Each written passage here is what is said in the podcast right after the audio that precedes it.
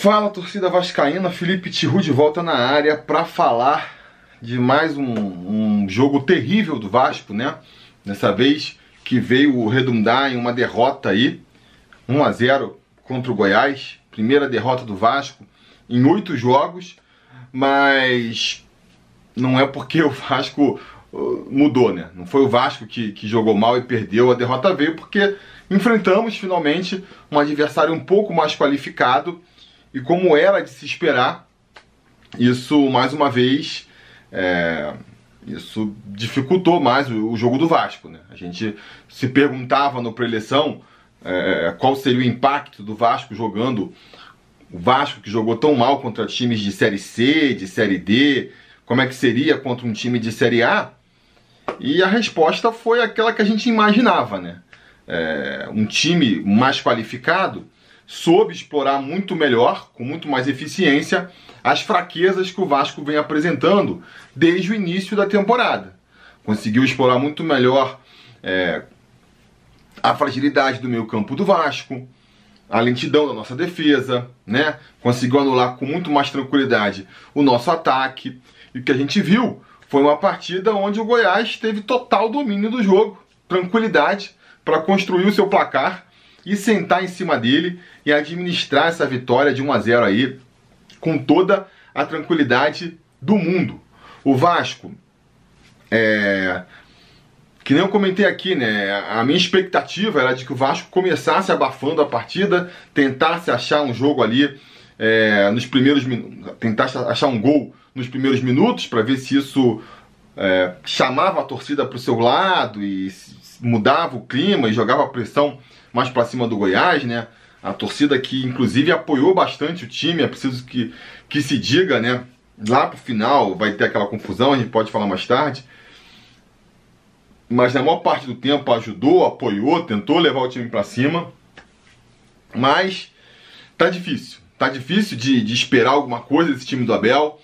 Ah, a gente sabe, o Abel, o elenco é esse, não vai mudar, não vai ser o Benítez que estreou hoje sozinho que vai mudar. É, não vai ser o Abel, essa tática do Abel que vai fazer funcionar, a postura do Abel também de insistir com o mesmo time, é, não vai ser lá disso que vai resolver. Então, assim, a gente se agarra a expectativas, né?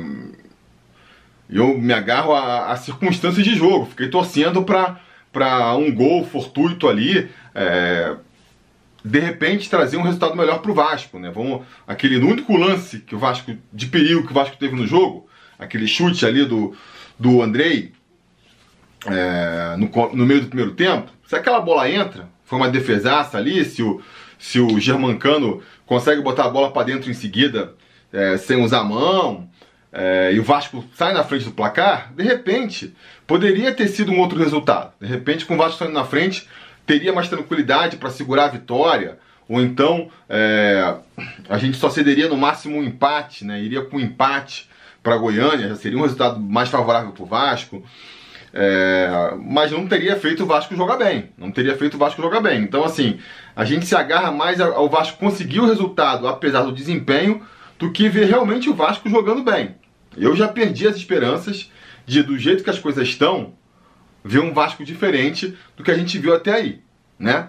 E aí, como é que você consegue mudar? A resposta mais simples é claro, trocando o treinador, né? Mas vamos deixar isso um pouco mais para frente também. Vamos voltar a falar do jogo aqui. Então, a gente esperava um eu esperava, né, um Vasco pressionando, tentando uh, apro é, aproveitar o embalo de começo de partida, aproveitar um Guarim ainda em forma, é, e não foi nada disso que a gente viu, né? O Guarim entrou muito mal na partida, não conseguiu ali o mesmo destaque que, que teve nos outros dois jogos que ele participou. Então, é, durante a semana, se cogitou que ele não fosse estar é, tá disponível para essa partida, que fosse ser poupado ainda por uma questão física ali. E aparentemente teria sido a decisão certa, né? Porque jogou mal, não apareceu. E com isso o Vasco acabou sendo mais uma vez completamente envolvido. Nos primeiros ali 5, 7 minutos, é... tomou dois, três contra-ataques. O Goiás estava com muita facilidade para roubar a bola do Vasco e ligar o contra-ataque, porque quem roubasse a bola não encontrava nenhuma nenhum obstáculo no, no meio campo, conseguia partir com a bola com tranquilidade no meio campo, chegava na defesa em velocidade, pegava a nossa zaga lenta ali, o Erley e o Castão são é, muito velozes e tinha toda tranquilidade para construir ali é, os lances de perigo. Né? A gente vai ver ali nos primeiros 10 minutos, né, é, sei lá, acho que o segundo lance foi nos 13 minutos, é, o Goiás tendo o Fernando Miguel sendo obrigado a fazer duas grandes defesas. Primeiro num chute é, pela direita ali do direita do ataque, né, deles, do Rafael Moura e depois naquela bicicleta lá do argentino é, do time do Goiás que também obrigou o Fernando Miguel a fazer uma bela defesa. Então assim, o Goiás dominando o jogo, né?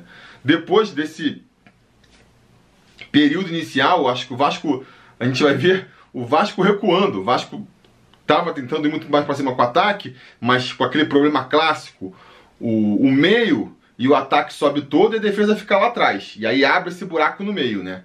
É, então, depois percebendo ali que, que o Goiás estava se aproveitando muito disso, o Vasco acabou recuando, chamando o Goiás para o seu time, para o Vasco em casa jogar no contra-ataque, mas sem estar nenhum contra-ataque encaixado. Então a gente viu, foi um domínio do Goiás, continua a construir muitas chances, né? vai, vai mandar a bola na trave, vai fazer o gol no final do primeiro tempo, né? E o Vasco tentando sair no contra-ataque, mas sem o menor cacuete para isso, porque não foi treinado, não é uma proposta do Vasco, né? Tentou ali na improvisação, tentando tirar mais ali um pouco de proveito dos seus jogadores, encaixar um contra-ataque, vai até conseguir encaixar um, que nem a gente já comentou, o lance lá do Andrei, né, que, que começa a jogada, aciona o, o Vinícius pela direita, o Vinícius vai ver o André entrando na entrada da área, toca para ele, manda um balaço. O Tadeu, o goleiro do Goiás, faz a grande defesa dele na partida. A bola ainda sobra ali pro, pro Cano disputar com o zagueiro do Goiás e vai botar a bola para dentro da rede, mas infelizmente com a mão, né? Cheguei até a comemorar, não vi no primeiro momento, mas depois no replay você vê que ele claramente, até para proteger o rosto, bota a mão na bola. Foi o lance único do Vasco na partida.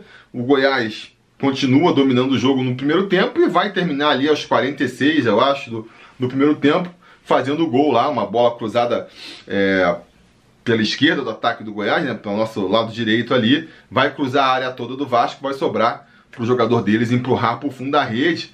Pareceu que ia ser marcado um impedimento ali, alguma coisa. No final não foi nada, acho que não foi nada mesmo. 1 a 0 Goiás um placar justo, né? Acho que se o Vasco fosse para o intervalo com empate, seria para jogar as mãos para o céu, porque mais uma vez foi amplamente dominado pelo seu adversário. Na volta para o segundo tempo, o Vasco vai voltar então com duas alterações: é, o Juninho no lugar do Guarim e o Ribamar no lugar do Vinícius. É, duas alterações, quero acreditar que por motivos físicos, né? O Guarim a gente já sabia, não ia conseguir jogar. É, um, o jogo inteiro, já sabia que ele ia jogar só ali o primeiro tempo. Saiu para a entrada do, do Juninho, até uma, uma, uma, uma troca assim louvável, né? O, pelo menos, aparentemente, o Abel desistiu de, do Marco Júnior, né? A, a, a, substituição normal, esperada, tradicional nesse caso aí, seria entrar com o Marco Júnior, né? Entrou com o Juninho, achei louvável, por mais que o Juninho não tenha feito uma grande partida também não fez uma grande partida, mas é um jogador novo que, que pode estar ainda se, se acostumando ao profissional, que a gente vê que tem mais talento e que, portanto, pensando a médio e longo prazo, faz mais sentido. Se vai botar o Marco Júnior que não joga nada ou um Juninho que não está jogando nada também, melhor botar o Juninho porque é quem tem mais aí potencial para lá na frente é, render frutos para o Vasco, né?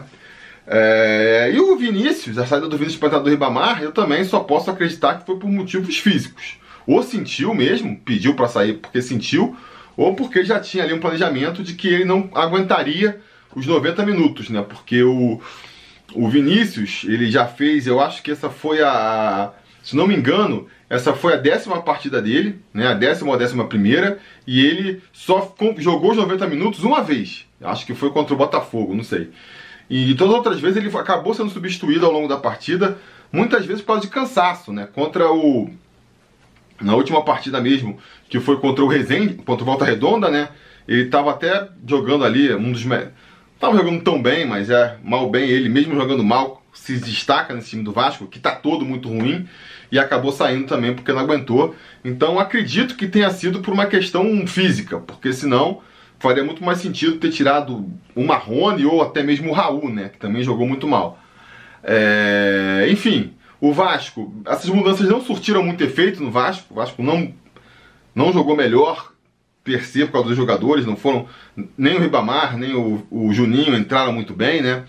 É, mas o Vasco acabou, até por a postura do próprio Goiás, que é, ficou muito no seu campo, o Vasco acabou tendo domínio do jogo ali, jogou a maior parte do tempo no ataque do na defesa do Goiás, né? Mas sem construir chance nenhuma, né? Acho que o Goiás, repito, isso se deveu muito à postura do Goiás, que no segundo tempo, ele no primeiro tempo estava marcando em cima, marcando a saída do Vasco, mordendo mais. No segundo tempo, eles deliberadamente chamaram o Vasco para o seu campo mesmo e tentaram sair nos contra-ataques ali, né? Sentaram em cima do resultado é, se contentaram. 1 a 0 na casa do adversário, tá bom, vamos tentar segurar isso aí.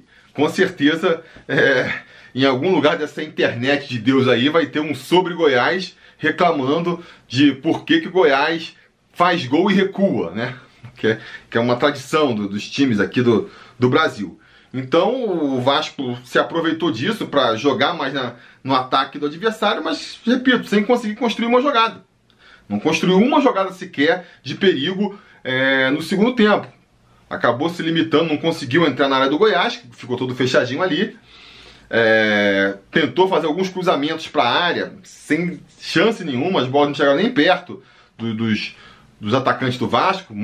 Na maioria das vezes era cortada pela zaga do, do Goiás. E tentou um chute de longe ali, o Andrei vai tentar, Raul, Juninho, mas também sem grande sorte. Então vai ser um segundo tempo ali, onde o Vasco vai ter até a bola na maior parte do tempo, mas sem levar nenhum risco pro, pro ataque do Goiás, para defesa do Goiás, melhor dizendo. E vai ter no final aquela confusão lá de torcida brigando, motivos políticos, muito provavelmente, apoiadores do Campelo não deixando a torcida se manifestar. É que, que, aquela coisa que a gente está acostumado, né? É o espírito de Eurico aí de volta com tudo nesse 2020, né? Torcida brigando por causa é, de, de, presidente, Zé do Táxi voltando aí para vice-presidência de futebol, outros vice-presidentes do Eurico voltando. Então, assim, a máscara caiu. Quem ainda defendia que, que não havia uma, uma continuidade de, de Eurico na, na, na gestão Campelo fica cada vez mais difícil de defender, né?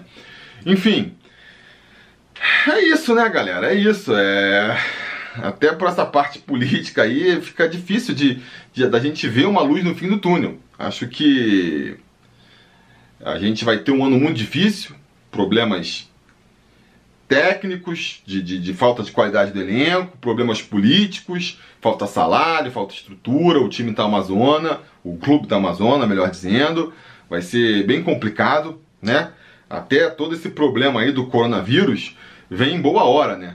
Fazendo uma análise aqui mais fria, sem levar em consideração o drama que, que a humanidade passa, né? Mas pro Vasco, pensando em Vasco, vem em boa hora. Se, se, se houver uma parada do campeonato aí, é, que nem parece iminente que vai acontecer, né? Grandes ligas do mundo já estão parando, a NBA parou, é, Fórmula 1 parou, a Libertadores já foi suspensa, o jogo do Vasco da volta lá contra o Goiás é, já foi anunciado que vai ser é, com portões fechados e a tendência, se não houver aí uma mudança de, de nessa caminhada aí, é que os jogos sejam suspensos, né? E aí vamos ver o que pode acontecer. O fato é que, com suspensão ou não, é a parte que dá para mudar, para tentar consertar alguma coisa no time do Vasco, é realmente aí a troca do técnico, né? O elenco não dá para reforçar, ah, o elenco pode ir mais, o elenco pode menos, não, nem vale a pena essa discussão. Não tem como o Vasco reforçar, mudar esse elenco. Se for trazer, vai trazer uma peça ou duas, né? O Benítez estreou, esqueci de falar também, né? Vai entrar ali no meio do segundo tempo. O Raul sai para entrar o Benítez, até entrou ali tentando algumas jogadas. Pode melhorar esse time do Vasco, acho que vai agregar o time do Vasco, né? entrando no lugar do Marrone ou do Raul, quem quer que seja, acho que ele mostrou mais futebol, mas não vai ser revolucionário, não vai ser ele sozinho que vai fazer o Vasco começar a jogar. E o mesmo eu digo de quem vier aí. Se o Vasco contratar mais um, um ou dois jogadores, acho muito difícil de ser um jogador de peso que entre e mude tudo no time do Vasco. Então o elenco não dá para mudar. Essa bagunça política também temos que esperar até o final do ano, né? A eleição do final do ano é, é o mais provável. Não dá para imaginar em antecipação de eleição, não vai acontecer nada disso. Então a solução que tem é trocar o técnico, né? E torcer para um próximo técnico aí e arrumar as coisas, porque com o Abel a gente sabe que não vai sair mais, não vai sair do lugar, né? O Abel ele não aprendeu que você não consegue, até comentei no, no preleção, fez sucesso, o pessoal gostou, né? E repito aqui, né? Não adianta você é, repetir a, a, as mesmas coisas e achar que vai ter um resultado diferente, é a definição da burrice. O Abel está fazendo isso, né? Com o seu time. E o Campelo, se não mudar o Abel, vai estar tá fazendo também. Porque é insistir com o Abel, sabendo que ele não vai fazer nada diferente. Então, não sei, né? Vou ficar torcendo aqui para quando eu terminar de gravar esse vídeo, enquanto estiver subindo, eu descobrir que o Abel pediu as contas no vestiário, ou então foi demitido. Uh, porque senão, muito provavelmente, a gente vai com ele aí pelo menos até o jogo contra o Fluminense, pelo menos até o jogo da volta. E é tempo perdido.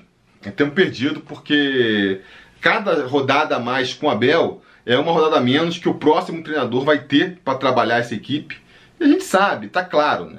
já, já, já houve o tempo, já foi dado todo o tempo para ajustar, e tá claro hoje, qualquer um que está acompanhando o, o Vasco aí sabe que com Abel não vai dar. Com Abel não vai dar. Então, a primeira mudança é essa. Não, não sei se. Não, acho que por si só não resolve, vai depender de quem vai vir, depende da questão de salário atrasado, é, até de possíveis reforços, enfim, não, resolve nada. Não resolve por si só trocar o. demitir o Abel não vai resolver nada, mas manter o Abel também. É, é, é aquele discurso lá de trocar o certo pelo duvidoso, sendo que o certo é que a gente vai ser rebaixado com o Abel no comando. Então é melhor abrir mão desse certo e partir para um duvidoso e tentar salvar o Vasco aí, né? Se a gente chegar em 2021 com um novo presidente e na, na primeira divisão, do jeito que a coisa caminha, é pra gente levantar a mão pro céu também e agradecer, porque não dá para esperar muito mais do que isso nesse ano não, né? Pelo menos essa é a minha impressão. Diga a impressão de vocês no comentário então, difícil, tá difícil. É... Cara, normalmente o pessoal fala, porra, é difícil, ô, Tihu, como é que você consegue gravar? Normalmente eu estou indignado, eu tô querendo apontar os erros do Vasco, e eu até, mesmo quando o Vasco joga mal ou perde, eu me sinto motivado para gravar. Mas eu confesso que com esse time do Abel aí agora, é, a motivação ela tá bem lá embaixo, porque o que, que adianta, sabe? É, é, que nem o João Mirante falou muito bem, eu nem me irrito mais com esse time, eu só fico triste. Eu vendo o jogo do Vasco, eu só fico triste, porque em que buraco que nos metemos e que a gente não consegue sair.